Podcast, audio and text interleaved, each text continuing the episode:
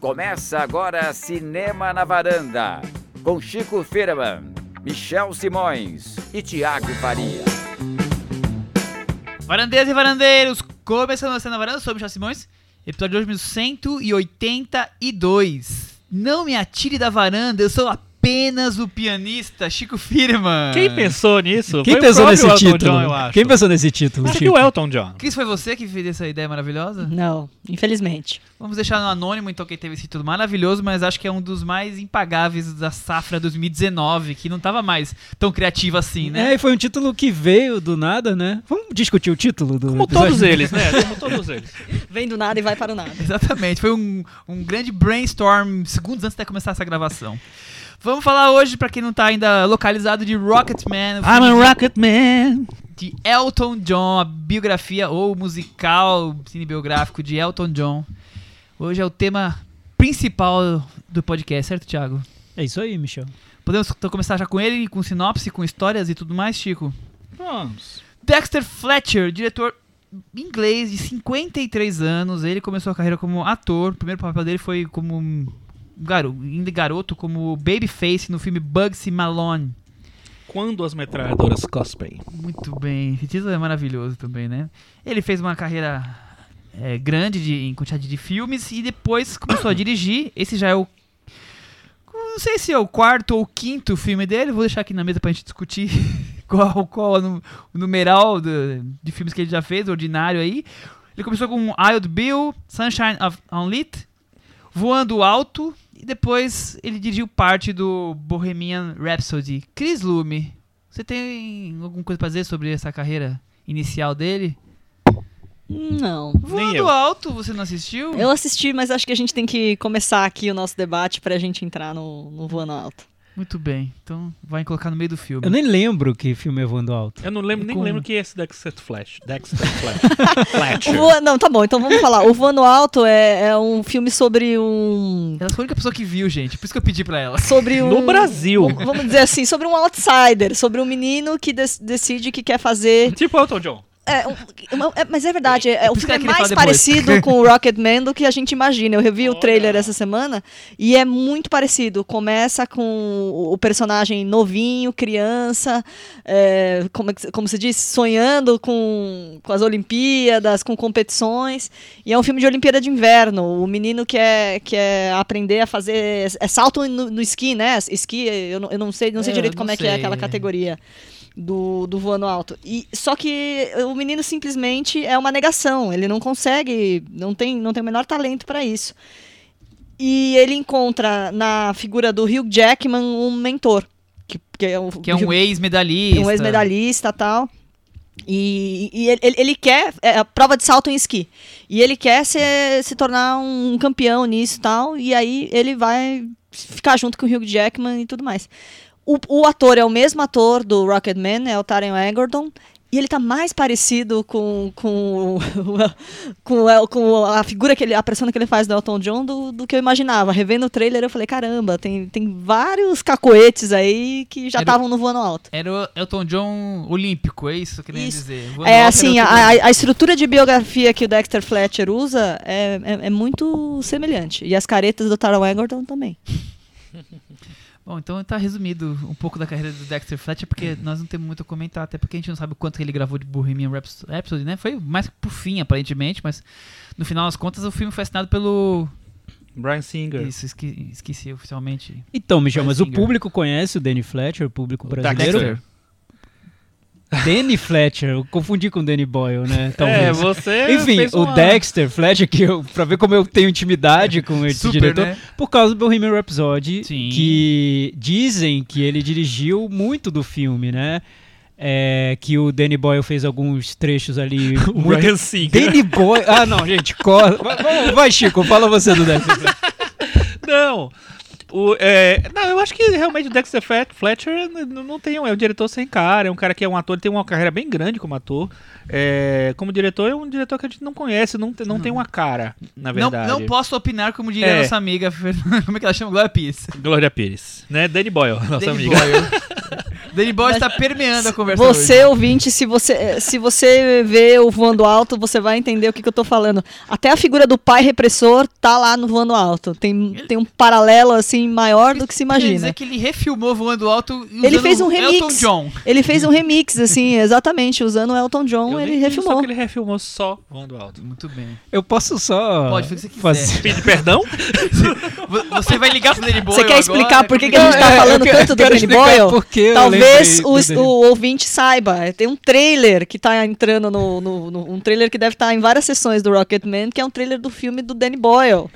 Que é uma, uma obra-prima. Eu, já, eu, eu comentei sobre esse filme aqui. Eu nem vi, mas já Eu não sabia, é, eu não sabia sobre o que era o tema, mas eu cheguei a falar que o- há um, um ano, dois anos, que o próximo projeto do Danny Boyle era um filme com o roteiro do Richard Curtis, diretor de Notting Hill, enfim. E aí, se você for na sessão do Rocketman, provavelmente você vai se deparar. É, é. O, o roteirista de Notting Hill. Provavelmente você vai se deparar com esse, esse trailer, que é um filme chamado Yesterday, que é um filme que pega carona Nessa em- cauda nessa de cauda cometa. de cometa de filmes musicais. É um filme que simplesmente conseguiu licença para usar 17 músicas dos Beatles para contar uma historinha chinfrim de um mundo distópico em que ninguém lembra que existiu Beatles, exceto o personagem principal, que é o Jack, que só ele sabe que existe Muito Beatles. maravilhosa essa A, pre- premissa. a premissa é de. Oscar, Eu gente. falei, tava, é, é o premissa é de Black Oscar. Mirror dos Beatles. É o né? Black Mirror dos É, Beatles. então, o, Eu achei interessante. eu achei. Não é? Eu também achei. A premissa é Chico, ótima. terminou o trailer e eu me perguntei, eu gostei ou não gostei? Mas Quero ver. me interessei e quero ver. E tanto que a gente tá falando aqui do Rocketman e eu só consigo pensar no Danny Boyle, né? Olha só. Que coisa. Mas Dex- Dexter Fletcher, o responsável por uma parte insondável do Bohemian Rhapsody, Incalculável. mas o cara que levou os louros do filme porque parece que ninguém da produção tava suportando a figura do nosso Brian amigo Brian Singer. Então o Dexter Fletcher saiu por cima do, da história do Bohemian Rhapsody, dirigiu Rocketman com aval do Elton John, é um filme sobre a trajetória do Elton John. O Elton John é produtor do filme, então é uma biografia totalmente autorizada, autorizadérrima. Até não querer mais. É, tá ali totalmente fiel ou não ao espírito do, do personagem, porque foi autorizado por ele, ao contrário do Bohemian Rhapsody, que o Fred Mercury não tá aqui pra dizer se o filme foi fiel ou não, o Elton John tá aqui, ele assinou embaixo, tá tudo certinho. É, ele acompanhou de perto as cenas, a gravação das cenas, então acho que ele, o papel dele foi bem além do só do produtor executivo que ele foi. Foi um mentor intelectual Tem, e, tem o dedo e- grande dele ali, né? e um, um- provavelmente um carrasco também, né? Imagina um mentor intelectual da sua própria história, É, né, exatamente. Chico? É, te- o ego entra em cena aí, Ah, um pouquinho. Imagina, né? Total. Imagina. Até o filme mostra que ele não tem muito ego, né? É... Precisa de sinopse ou o Thiago já fez a sinopse? Acho que já fez. Não, né? não, vai lá, Michel. Assim? Você prepara essas sinopses pra serem lidas e Nossa compartilhadas com a internet. De um tímido prodígio pianista da Royal Academy of Music ao status internacional na música pop. A vida e obra de Elton John Taron Egerton. ganha as telas de cinema. Amizade com o letrista Bernie Taupin. Ah, Jamie, Jamie Bell. Bell. Os vícios, a extravagância e seus amores. Thiago Faria. O que representa Elton John na cena musical? Pensei que Antes você ia perguntar sobre a minha vida. Eu posso falar o que representa a minha vida? Pode Porque é também. muito parecido com o que eu falei no Bohemian Rhapsody do, do Queen.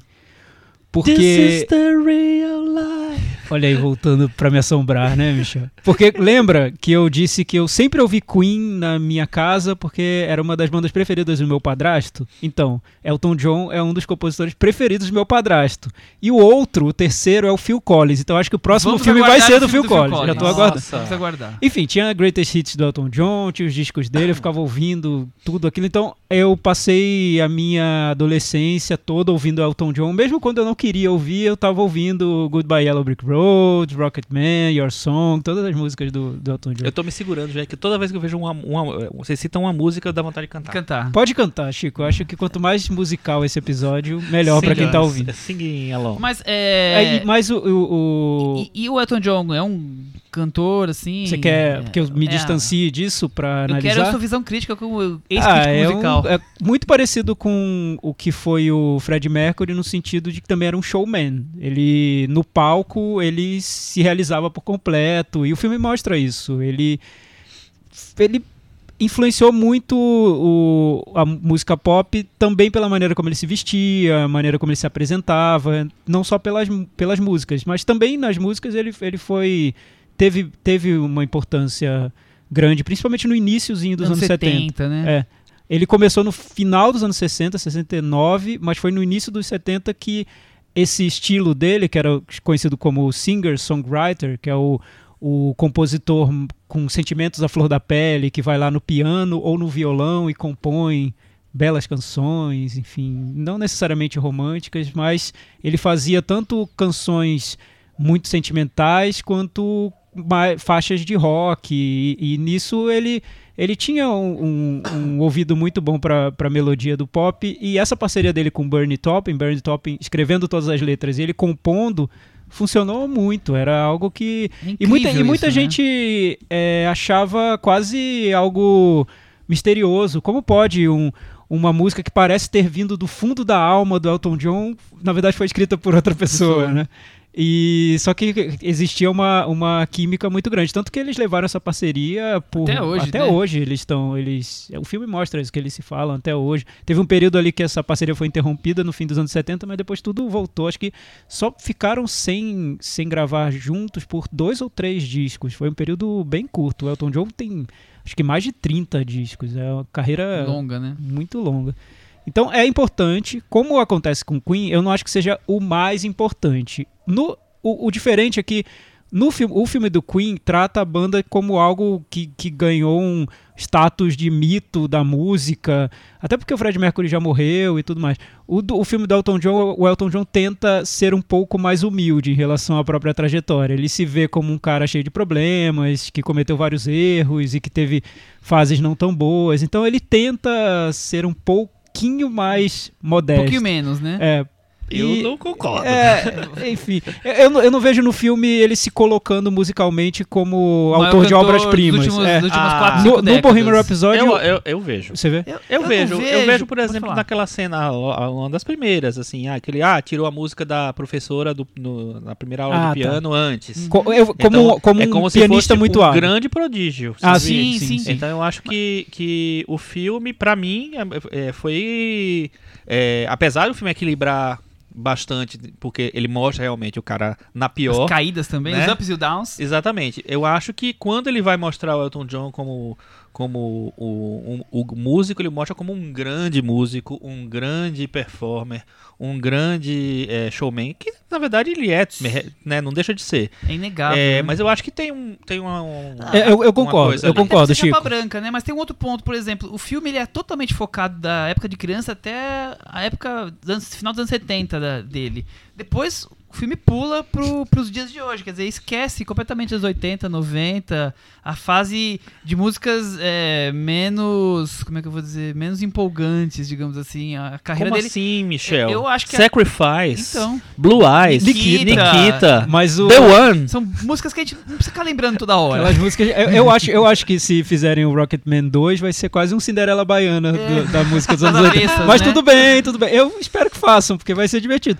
Mas o, o que eu tô dizendo, eu concordo com você, Chico, sobre isso. Tem até uma cena que mostra que ele toca e a plateia toda flutua. Imagina o, co- o próprio autor fazendo uma cena que mostra ele no passado fazendo uma plateia flutuar. É, é o ego, né? Ali tá, tá tinindo. É. Mas o que eu vejo no Bohemian Rhapsody é que o Queen tenta colocar a obra deles como se fosse uma das principais dos anos 70. Mas as principais coisas da, da É, humanidade. principalmente o- a música Bohemian Rhapsody, que é como se fosse, pra quem caiu de paraquedas ali e não conhece muito sobre música pop, deve achar que depois daquele filme deve considerar Bohemian Rhapsody uma das maiores obras-primas de todos os tempos. Enfim, pra mim há controvérsias. Uhum. Esse é o meu ponto de vista. Muita gente concorda, há contro... Acho que o Elton John não faz isso. Ele podia ter feito o, o Goodbye Yellow Brick Road, o disco. Eu acho que tá pau a pau com os do Queen e a- eu acho até melhor que todos do Queen, na minha opinião. Olha. Eu acho melhor, eu acho muito, muito mais criativo. Não acho que seja. Não acho que tá nem próximo do que os Beatles fizeram, mas superior ao Queen tá eu uma considero. posição de destaque. Enfim, aí. mas ele em nenhum momento do filme faz isso. Ele trata. Em nenhum momento ele trata aquele disco como uma grande obra-prima da música pop. Ele toma um certo distanciamento. Eu acho, eu achei, foi minha impressão também, não sei. Cris, qual a sua impressão de Elton John? Você tem histórias, você gosta dele desde criança, você não tá nem aí pro Elton John? Não, eu gosto dele, mas é uma. Eu conheci ele cafona já. Eu, não- eu não É. fui conhecer. Eu fui conhecer ele roqueiro num segundo momento, assim. Então, num, num primeiro momento nem era um dos meus favoritos e, e depois até passou a ser. Mas o, o que eu tenho dificuldade nesse filme é que eu acho que tem coisas. Até por ele ser chapa branca, mas tem muito, coisas muito curiosas que, mesmo ele sendo chapa branca, poderia ter sido mais explorado. Por exemplo, ele é uma criança tímida que se torna esse grande performer no, no palco. Eu não consigo ver o ponto de virada. Eu- em que momento ele decide que ele vai ser esse homem fantasiado no palco, em que ele vai colocar aquelas plumas, em que ele vai, em que ele, ele tirou da cabeça dele, alguém falou, ele viu, porque o Bernie tá achando tudo ridículo. Eu, eu- sabe, assim, em, em que momento ele dá essa virada? Eu acho que, por Hashtag exemplo, Team Jamie Bell, né? é, Imagina. eu acho que o Bohemian consegue dar mais nuance de como a- o Fred Mercury evolui artisticamente. O Elton John vai simplesmente crescendo para onde a gente sabe que ele ia chegar, mas a gente não, não entende muito bem, assim, ah, por que, que ele resolveu se fantasiar, meu Deus do céu? Ah, resolveu e ponto, acabou e foi. E isso eu acho que é uma coisa que falta. E a outra coisa que eu sinto que falta também é exatamente a- essa, essa relação que eu acho muito curiosa dele com o compositor dele. De ima- de imaginar que é uma pessoa que escreve toda, toda a letra e ele simplesmente ia lá e colocava a música. É óbvio que em um dado momento o Bernie se torna um eu lírico do, do Elton John, né? Que as, as letras precisam falar um pouco sobre o, O próprio que é- o próprio cantor. E isso não tá no filme. Isso, isso- ele flerta com isso na hora que o Bernie entrega o I'm Still Standing. E acho que é só. E eu acho que também é uma coisa assim que não, não iria corromper a chapa branquice do filme se pudesse ser mais explorada, assim. Ia- é uma coisa muito curiosa da, da, da, da biografia do, do Elton John, eu acho, é exatamente esse relacionamento com o compositor dele, né? Porque como eles têm a- as missões muito bem divididas, eu acho que é, né, é um, é um relacionamento muito diferente, né? Não é o Lennon e McCartney, né? Que tava um querendo co- comer o outro, assim, um querendo se matar, todo mundo querendo se matar. Era diferente, então. Eles queriam se matar de uma outra forma. E aí, Eu, eu, eu, eu quase me perdi no um querendo comer o outro. Eu pensei, eu acho que eu entendi tudo errado na música pop. Porque Mas no não- caso do Elton John tinha um querendo comer o Tinha, outro. mas de tinha, outra tinha um querendo Tinha, comer o tinha, outro. mas Não era o quesito sexual, era É. o quesito tipo puxar É, o tapete. Tipo, puxar o tapete do outro. Tá. Morder. Eu não sei, enfim. Tá, tudo bem. Cris, Devoraram, entendi. devoraram Entendi. É, E aí o filme, Thiago? Então, a gente tem que lembrar que o, o, o Rocketman, ele vem nessa, nessa onda das cinebiografias... Surgiu uma onda, né? É, cinebiografias musicais autorizadas num clima de Broadway. Ô, Thiago, isso é uma coisa que o, o cinema brasileiro que impôs pro cinema mundial, é isso? Aparentemente sim. é, porque... É verdade, porque Zezé de Camargo e Luciano fizeram isso. Não é? E quantos outros filmes? Fizeram isso há 14 anos. É, Dominguinhos. A, lista de biografias brasileiras de Não é músicos Dominguinhos, é... é Gonzagão. é Gonzagão, Gonzagão, Dominguinhos, Gonzaguinha. Gonzaguinha. Gonzagão. Não, e acho que o Ro- Rocketman tem isso, né? Acho que diferente do Bohemian, que era mais uma coisa assim da execução das músicas, o Elton John, que adora o musical, né? Que é autor de musicais, ele quer colocar a música dele meio que de certa forma contando a história dele, né? Então, É, assim, o, o, né, a letra tem que traduzir o isso é momento. diferença- Então, O Bohemian é uma diferença Rhapsody, crucial. Eu vejo o Bohemian Rhapsody como um musical mais enrustido, né? Isso, as ele, ele mostra as lá, músicas no mas- palco, no, no contexto em que elas aparecem na vida, num palco, numa Exatamente, apresentação. exatamente. No o Rocketman é um musical extravagante. O, a gente, eu, eu lembrei que o Elton John teve um revival quando a música o Your Song apareceu no Moulin Rouge e isso Ele com ressurgiu, certeza pro é. Elton John marcou muito. Eu acho que teve um momento ali, porque um ano antes ela apare... o Tiny Dancer é can- cantado no Quase Famosos, e aí eu acho que aí logo depois o Your Song no, no Moulin Rouge, um ano depois.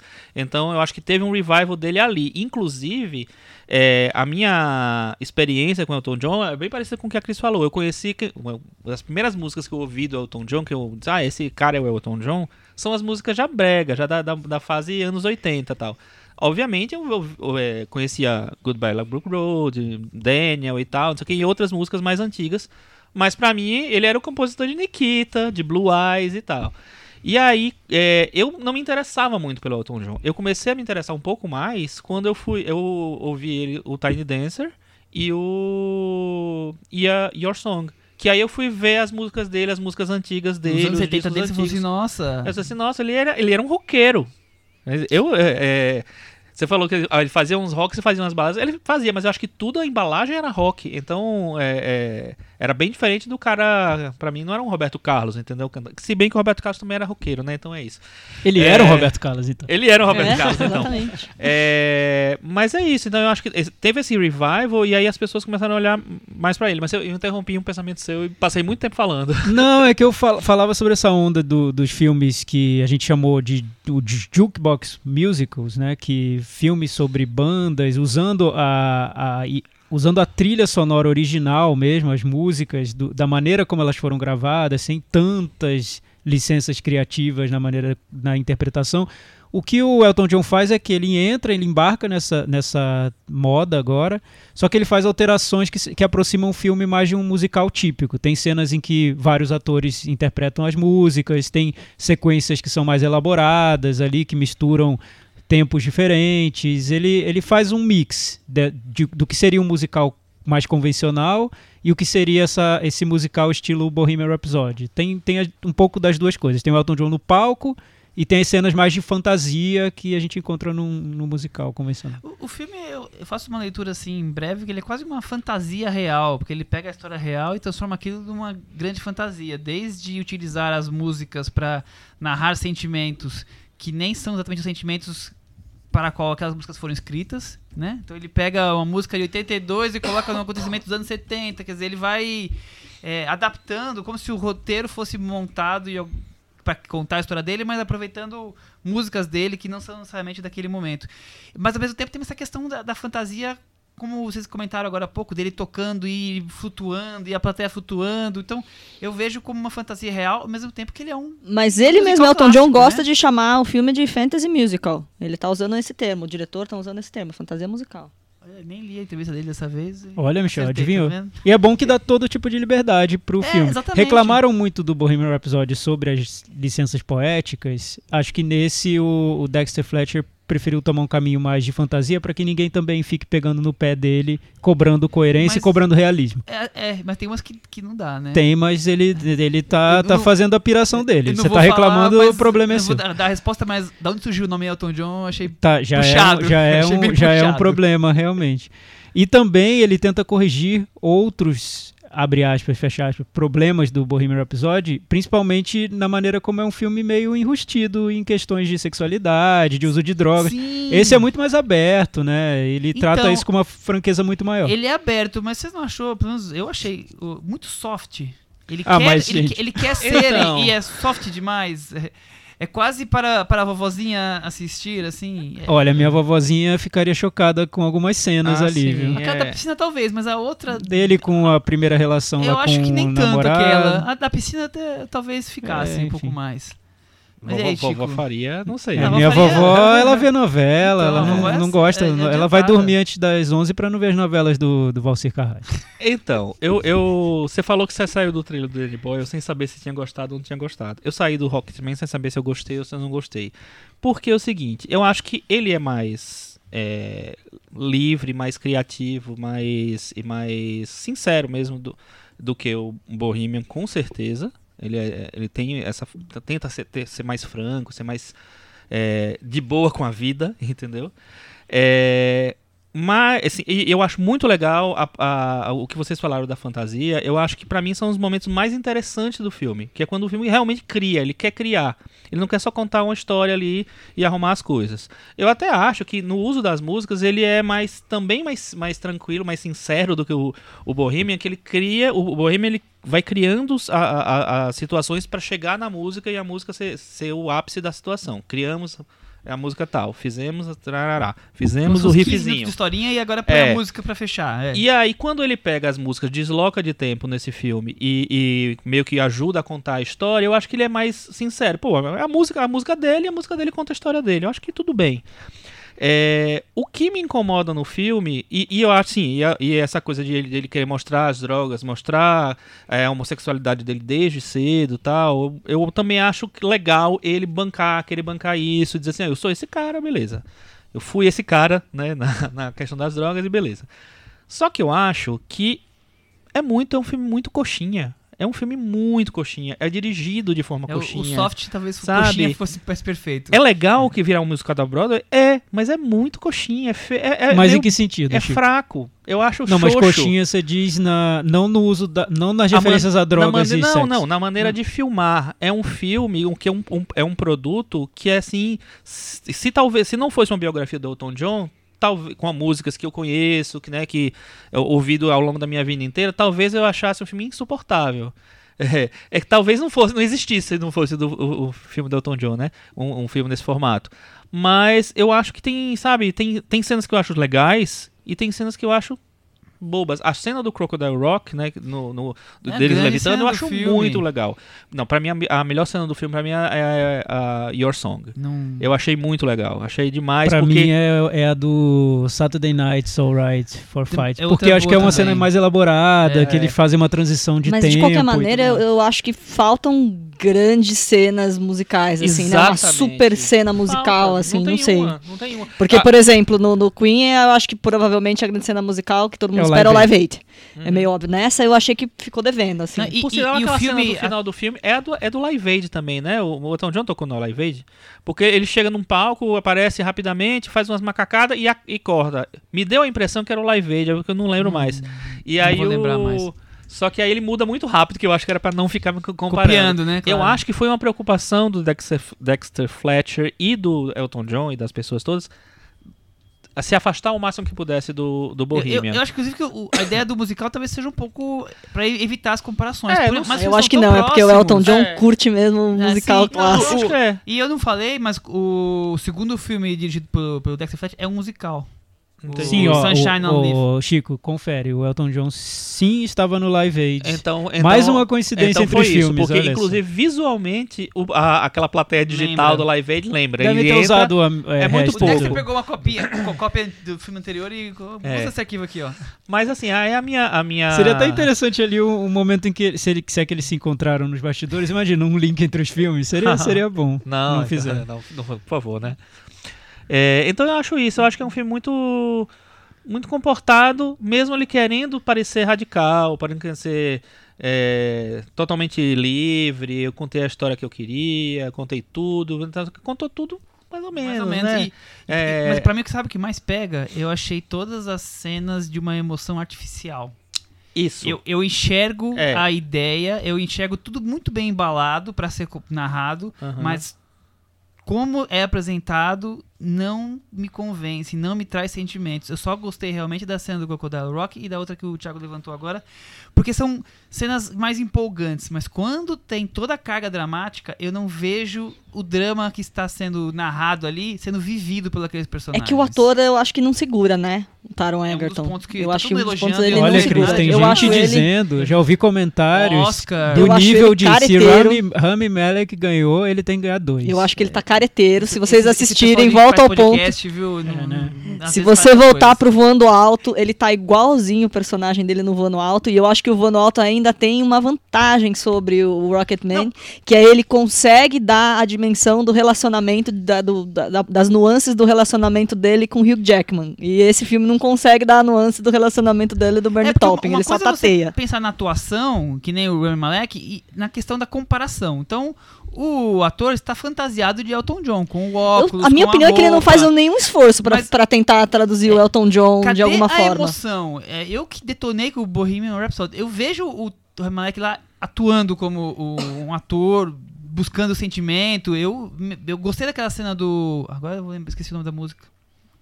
O que, que tem no, no Rio de Janeiro ao vivo, a Love gravação? of My Life. Love My Love Life. My Life. Aqui eu vejo muito pouco. Eu vejo ele fantasiado falando as falas. Eu não vejo grandes eh, emoções. Eu acho ele extremamente careteiro. Na hora que ele vai ligar pra mãe pra falar, olha, mãe, não Ah, sei o que, careteiro ele é. não sei o que lá. Mas eu discordo, eu prefiro ele do que o Rami Malek. Ah, eu acho que ele, eh, na minha opinião, ele tá só fantasiado. no- ele tá Não que o igualzinho ator Malek eu acho que tá- do, esteja fazendo do grande Voando coisa. E, e eu acho eu acho outra coisa. Eu acho que o Justin Timberlake num, num clipe do Elton John tá melhor que o Taron Egerton. Assistam no YouTube This Train Don't Stop Here Anymore. Ele tenta pegar os trejeitos do Elton John. This Anos 70, train muito bem. É, é um essa, disco- essa fase é boa, esse É, disco é bom. é um disco muito bom, que é antecedido por um Greatest Hits, depois veio outro Greatest Hits, é um disco de 2001, da época do Moulin Rouge, Exato. O nome E- é Songs from West Songs Coast. from the West Coast. E, e é uma parceria com o Bernie Taupin, mais uma, né, de tantas.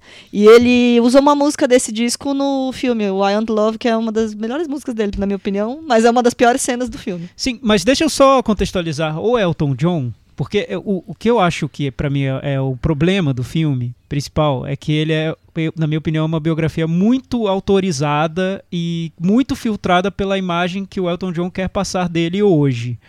Que tudo bem, não tinha como ser diferente porque ele é o produtor do Ele filme. pode passar a imagem que ele quiser, né? É, e eu acho que ele tem muito mais interesse hoje em mostrar a história de vida dele como uma história de superação do que em tentar entender o processo criativo dele nesse, nessa, nesse período. E pra mim é a parte menos interessante da vida dele. Esse é outro Muito pouco ponto. interessante saber que ele se afundou em drogas, em bebida e participou de orgias e aquilo foi um inferno. Depois ele superou e adotou um bebê e foi feliz pra sempre. Sinceramente, quando eu vou ver o filme do Elton John, eu quero muito mais saber como ele compôs as músicas, como foi o processo de criação dos discos, o que, como foi a Você música. queria ver Bohemian, Bohemian Rhapsody. Rhapsody. Chico, olha, é, o, o Rocketman pra mim foi um filme feito pra queimar minha língua em relação a muitas coisas do Bohemian Rhapsody. Não, não gosto ainda do Bohemian Rhapsody, não foi suficiente pra fazer com que eu gostasse os do filme. problemas de um são diferentes dos problemas Exato. do outro. Mas eu acho que o Bohemian Rhapsody Exato. ele tem uma estrutura que é muito narrativa, que é muito mais simples e que vai ao ponto. É um filme estruturado em torno de uma música, que é Bohemian Rhapsody. Então ele passa um bom tempo ali querendo mostrar como a banda criava as músicas e principalmente essa música, o disco em que tem essa música. Então tem essa estrutura do, da música e do show do Live Aid. Então o filme está todo ali organizado em torno desses dois eventos. Rocketman é um filme estruturado em torno da descida às drogas do Elton John, aos problemas sentimentais do Elton John, a maneira como Elton John nunca se sentiu amado.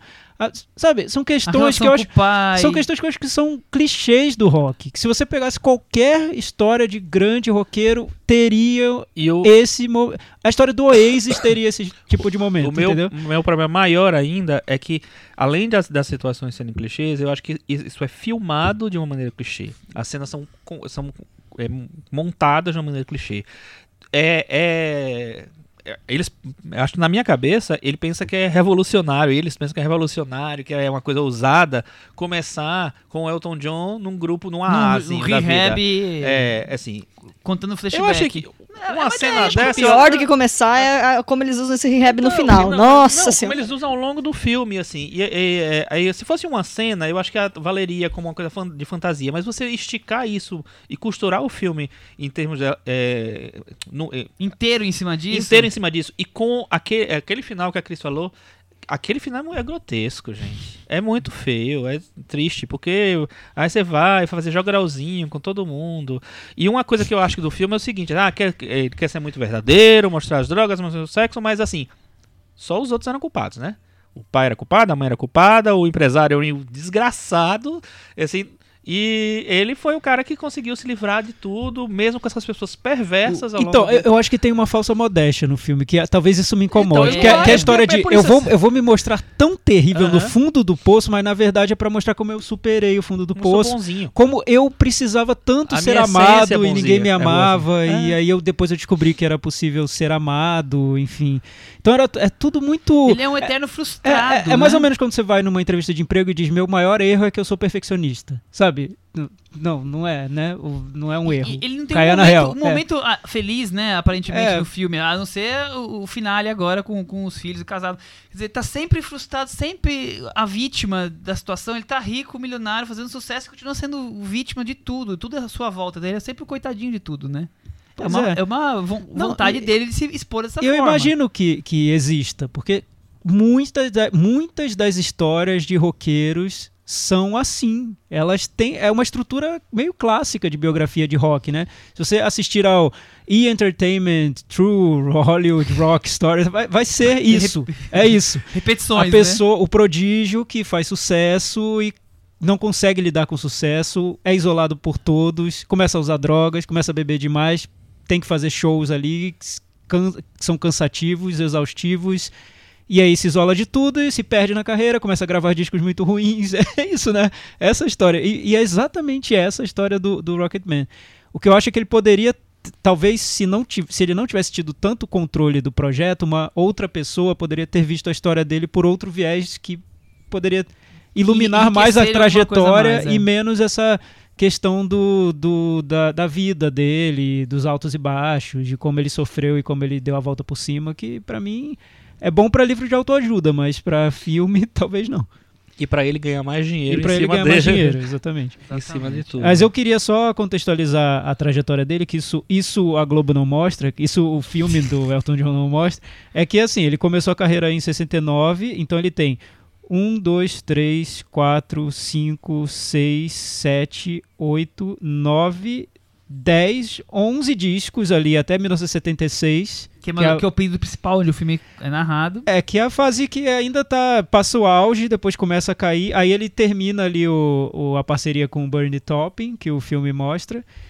Eu vou só contar quantos discos tem depois dessa cena, que Depois é quando. desses 11, vamos lá. 1, 2, 3, 4, 5, 6, 7, 8, 9, 10, 11, 12, 13, 14, 15, 16, 17, 18, 19 discos. O filme pula tudo isso. Não existe. Porque não, porque não é interessante para o Tom John contar essa fase da carreira dele, né? Ele Que é uma fase que ele tava também, né? compondo, É. tava escrevendo, Mas tava aí gravando. eu- Ele não tava morto, internado Não, numa clínica, ele aí tava eu- fazendo. Até aí existia. eu acho que tem muitos Não, filmes que tudo param bem. antes. Tá, não, né? tá eu bom. acho que eu acho que ele fez um recorte. Aí, aí, Pra mim tudo bem. Não sei, eu, eu para mim a, a questão maior é o que eu acho que o filme se vende como uma coisa um pouco mais profunda do que E um, não é. né? E não, Não é, é. não tem nada de profundo pra mim. Ele acaba sendo tão raso quanto o Bohemian. É, e- é, é de- raso de Por outro outras jeito, maneiras. mas, mas raso. assim. E, e a Eu maneira que, como por ele exemplo- usa as músicas, que, que não tanto sobre a- a- a- as músicas em si, mas para ilustrar outros momentos, acho que funciona em alguns casos, em outros isso me incomoda tanto. Por exemplo, como ele usa Rocketman. Usar o Rocketman para mostrar ele lá detonado pelas drogas. Tipo, Eu achei a cena mais assim? brega É. de todas. Porque é uma cena que tem uma imagem super clichê, que é aquela imagem de, da piscina lá, enfim. Achei muito clichê aquilo. E, poxa, você fica esperando a, a música título do filme, né? Pô, você tem Um uma grande grande, momento, né? cena, um grande Como momento. falou, não tem nenhum grande momento musical eu não inesquecível. Não, nós pra mim o, o grande momento musical é o Crocodile Rock, mas a cena que eu mais gostei foi a do coisa, porque eu acho que ali ele só com o jogo de olhares, ele consegue. E com a letra da música, né? Você vendo a letra da música, ele consegue traduzir a amizade dos dois ali no Your Song. Então eu achei bonito aquele momento. É, mas. Mas vamos pro Metavaranda? É. Cris, eu vou dar 4,5. E você? Eu vou dar 5. eu vou dar 5 também. Chico, Eu vou dar 5. com isso, Rocketman e o nosso pianista flutu- flutuante ficou pendurado na varanda com 49 no Metavaranda. Olha só, hein? Que coisa. Quem diria, hein? não fez Elton nem John? 5 por causa Olha, pendurado você foi, você foi bonzinho, né? Tá ali quase, É, tá caindo, verdade, já né? tá despencando, Tá despencando um É. pouquinho. Caiu, hein? Não, Vai cair. pendurado não, ele caiu, né? 5 que é pendurado. Chico 49 ele É, segurava pela foi- unha foi bonzinho né? com, El, com bem, Elton. Bem, vai. Vamos pro puxadinho da varanda? O que, que temos aí, Chico? Seguinte, ontem eu fui ao cinema, me arrependi bastante. fui assistir o filme Ma, que é um, um filme estrelado Quando eu vi o querida trailer, eu falei: esse filme vai ser tema do podcast. Octavia Um Spencer. pouquinho depois, eu tive certeza que esse filme não mais seria tema do podcast. e E é um filme da puxadinho. é um filme da Blum da Blumhouse, né? E é é, uma, é um filme que não se define, ele é um filme de terror, uma história de terror de uma mulher que sofreu muitas coisas na vida e depois quer descontar as coisas nas pessoas. É, e ele não se define en- enquanto gênero, ele quer abraçar tantas coisas. Ele quer ser filme de tortura, ele quer ser filme de adolescente, de terror de slasher, ele quer ser suspense, thriller e tal. E ele não consegue. Tem algumas cenas um pouco mais interessantes que as outras, mas no geral é um filme que. Você, pra que foi feito, sabe? E é, tem aquela direção paupérrima do Tate Taylor, que é o diretor Tate de é. Histórias Cruzadas, com a, que o filme que revelou a Octavia Spencer, né? E ela tá.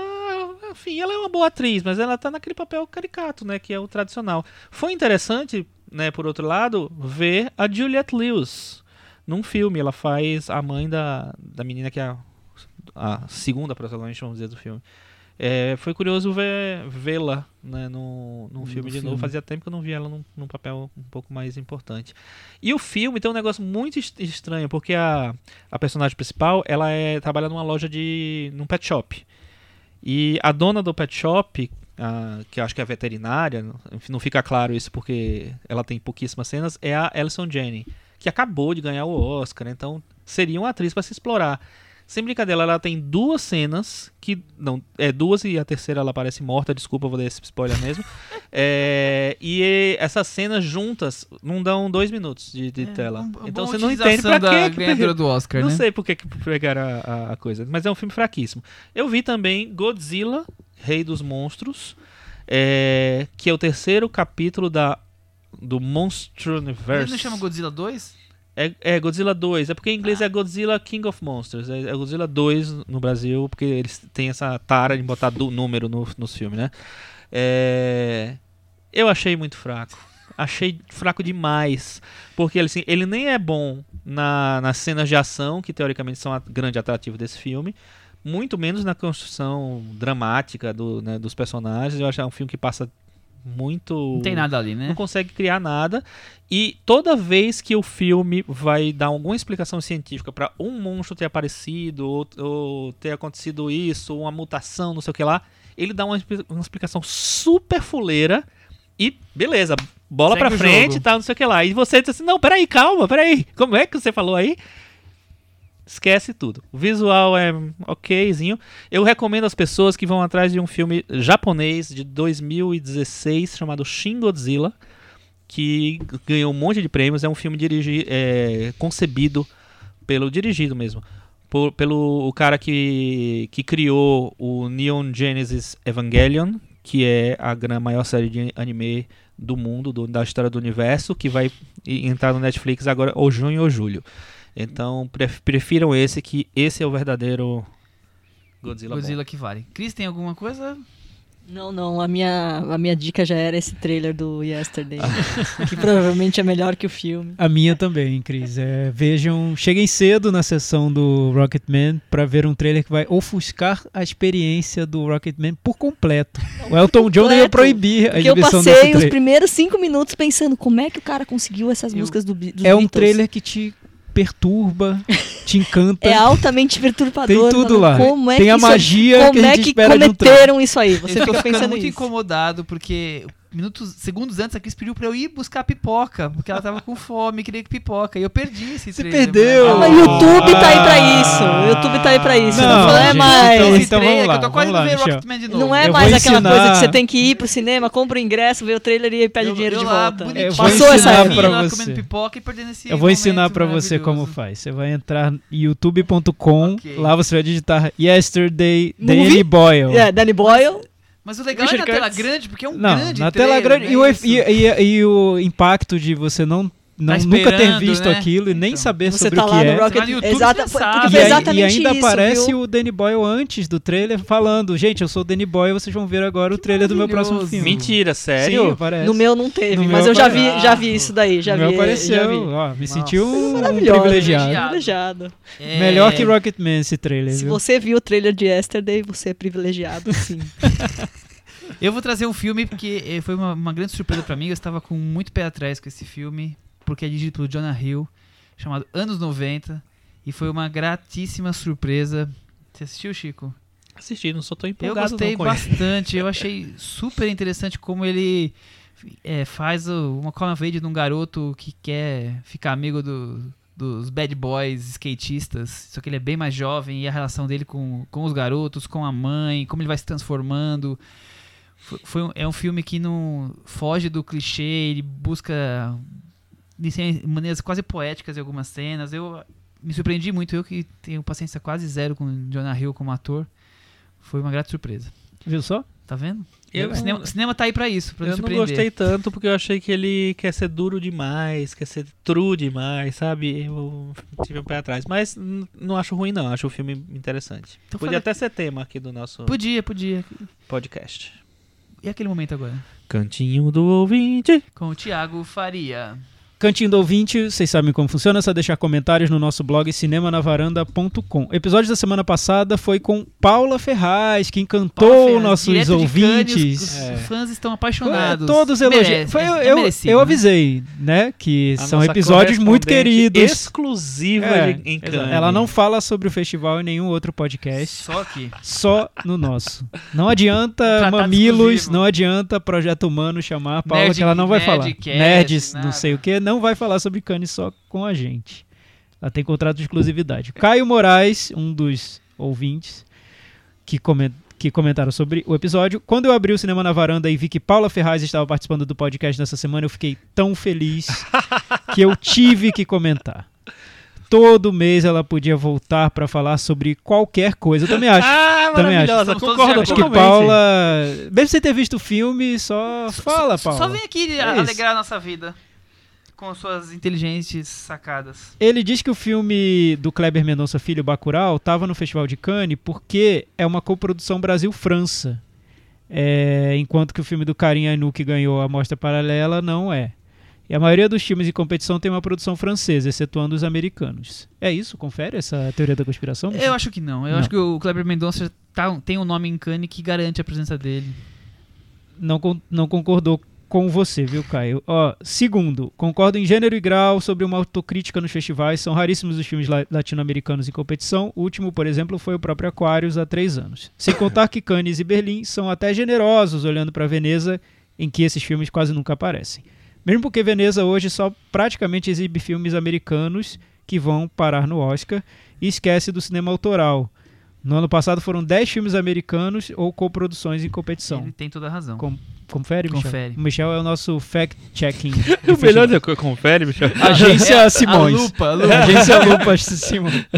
É, existe um preconceito muito forte com a cinematografia latina e uma predominância de filmes europeus, asiáticos e americanos. Qua- Quase não sabemos de filmes africanos e latinos nas competições desses grandes festivais. Infelizmente, esse modelo de coprodução limita a participação brasileira nesses eventos e também as nossas chances de ganhar prêmios.